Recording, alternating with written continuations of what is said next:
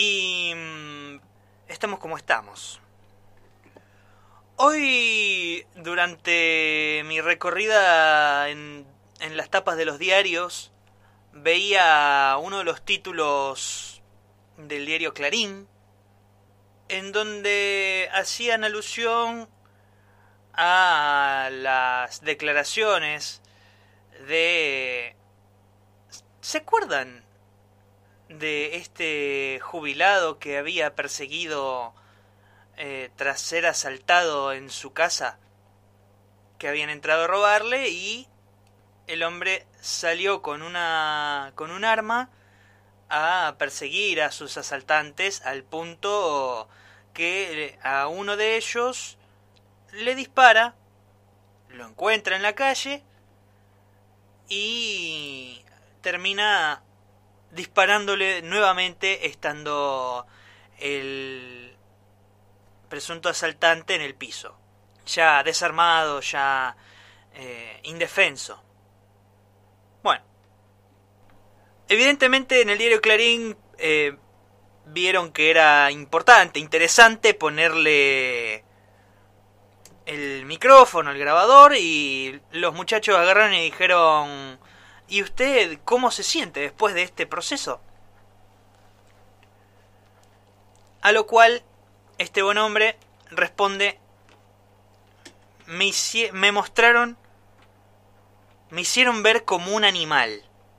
Me convirtieron, la textual es, me convirtieron en un animal.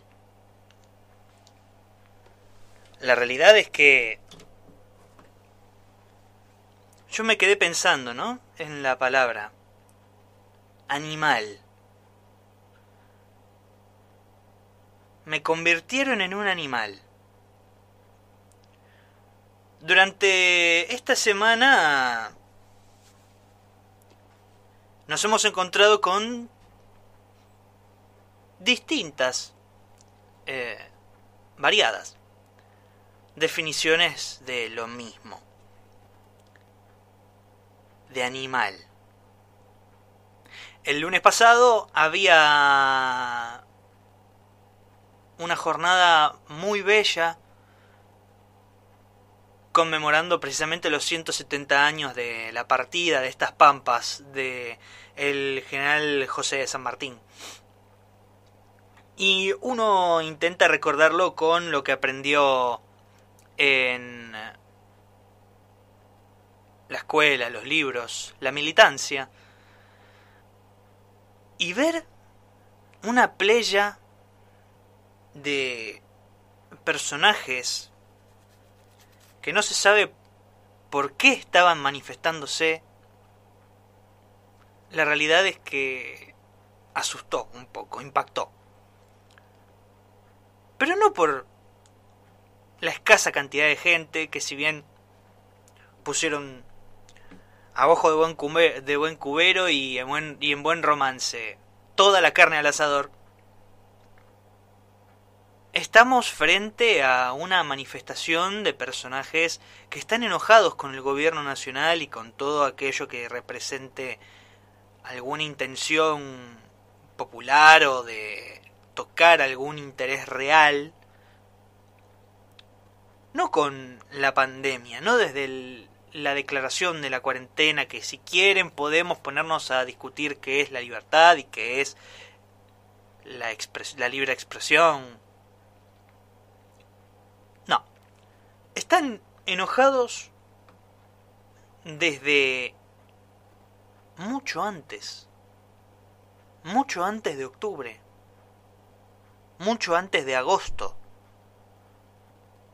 Porque, en serio, me van a venir a decir, que esa bandera de el, patriarcado unido de Argentina,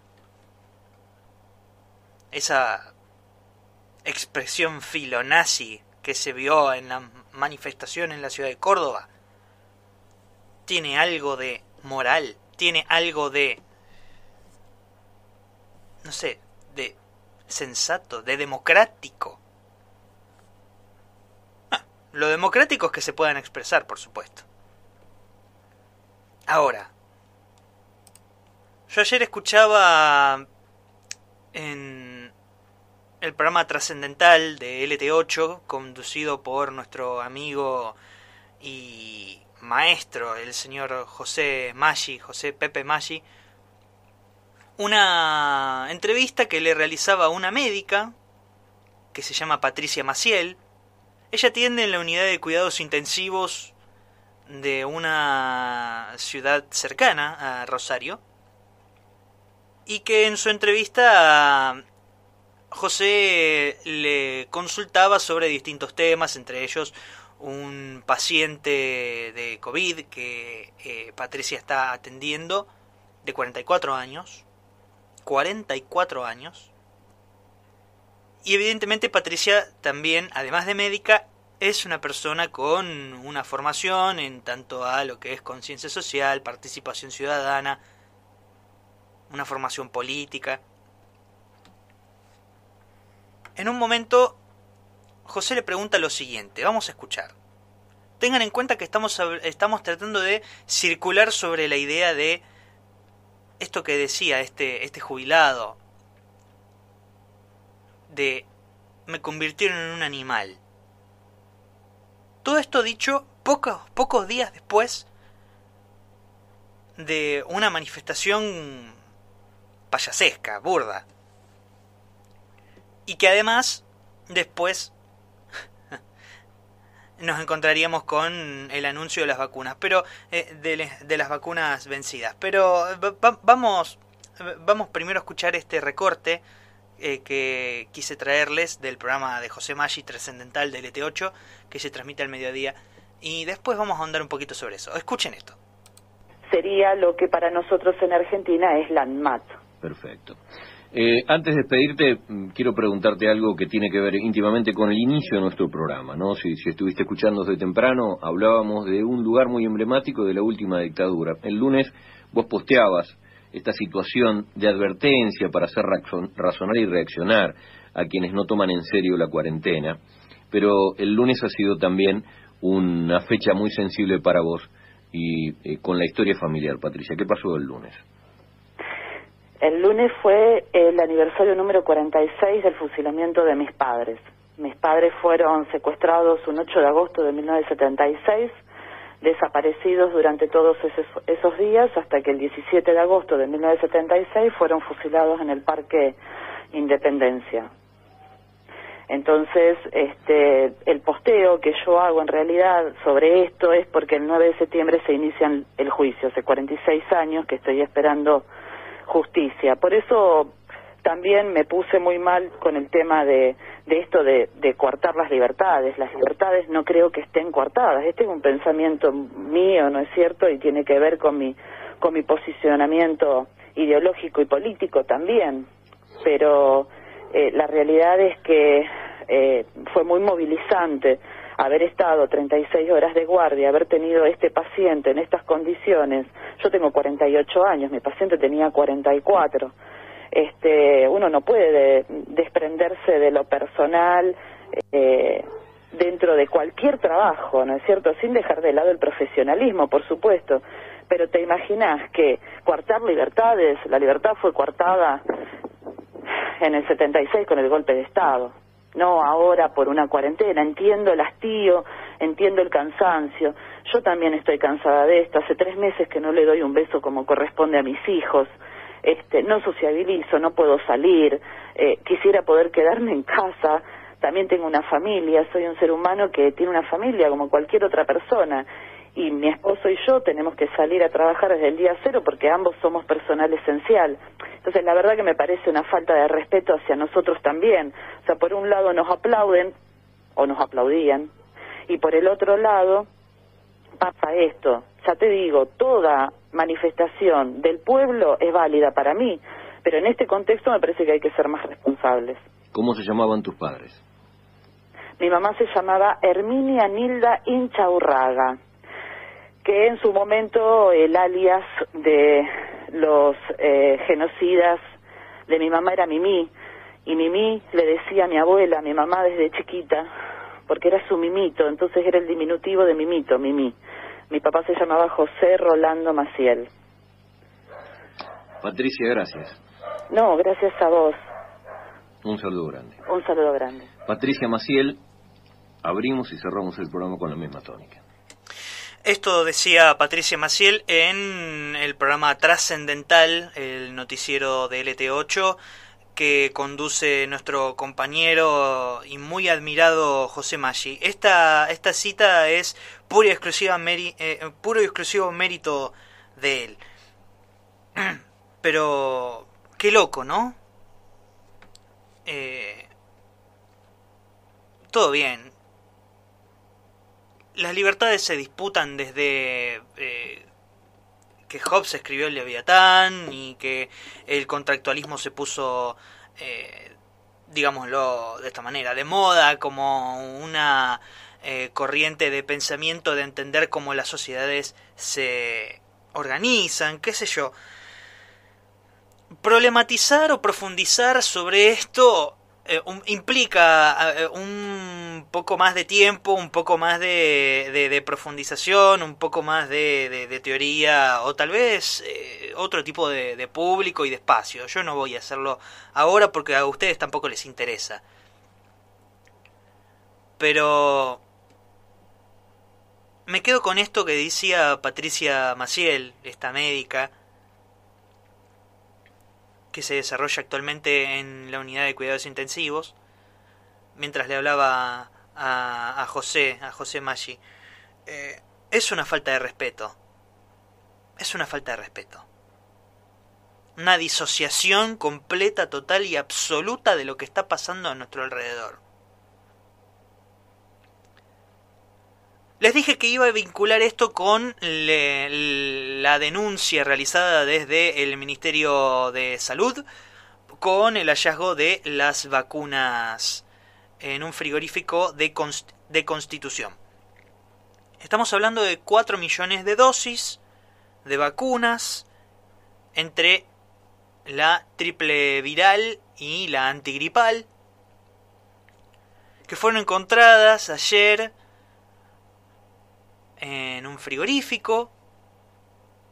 4 millones de dosis. Recordemos, esto pasa en el marco de un país que tuvo una emergencia sanitaria tras el rebrote de enfermedades que ya no existían en Argentina debido a que nosotros poseemos el calendario de vacunación más amplio, por lo menos, por lo menos, de Hispanoamérica, por lo menos. Y no lo digo yo. Lo dice la Organización Mundial de la Salud. En este sentido, descubrir que vacunas fueron almacenadas en un frigorífico que seguía cobrando por ese almacenaje.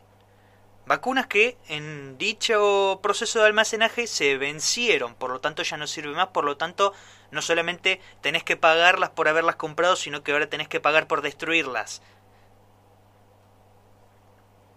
Según las declaraciones del ministro Ginés González García, eh, este proceso implican unos 19 millones de pesos. 19 mil millones de pesos. Perdón, me faltaban tres ceros.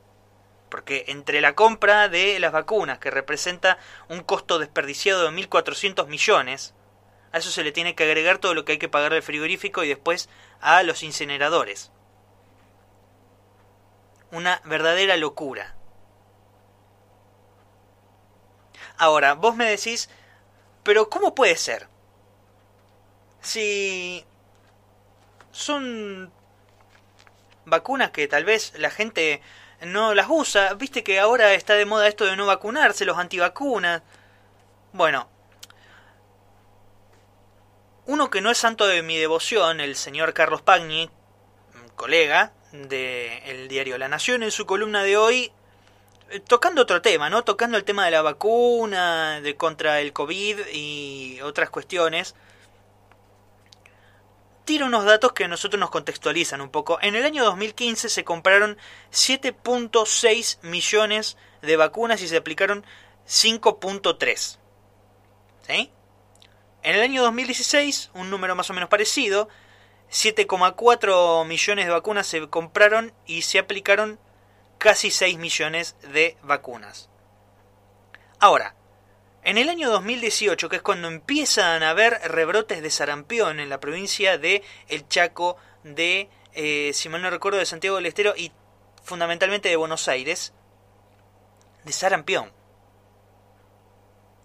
Se compraron en el 2018 8.3 millones de vacunas y se aplicaron 3.7 millones.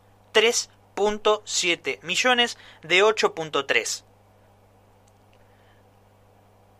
Solo se dio un tercio. Y Rubinstein ayer cuando Adolfo Rubinstein, el ex secretario, secretario, no ministro, secretario de Macri, de salud, de Macri, salió a decir que eran vacunas que estaban, que eran sobrantes, que habían sobrado. Mm. Me parece que el animal no es el que lo pintan.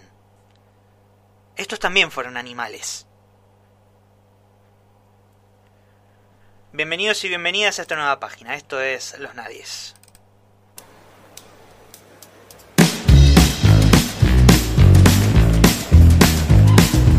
Los Nadies.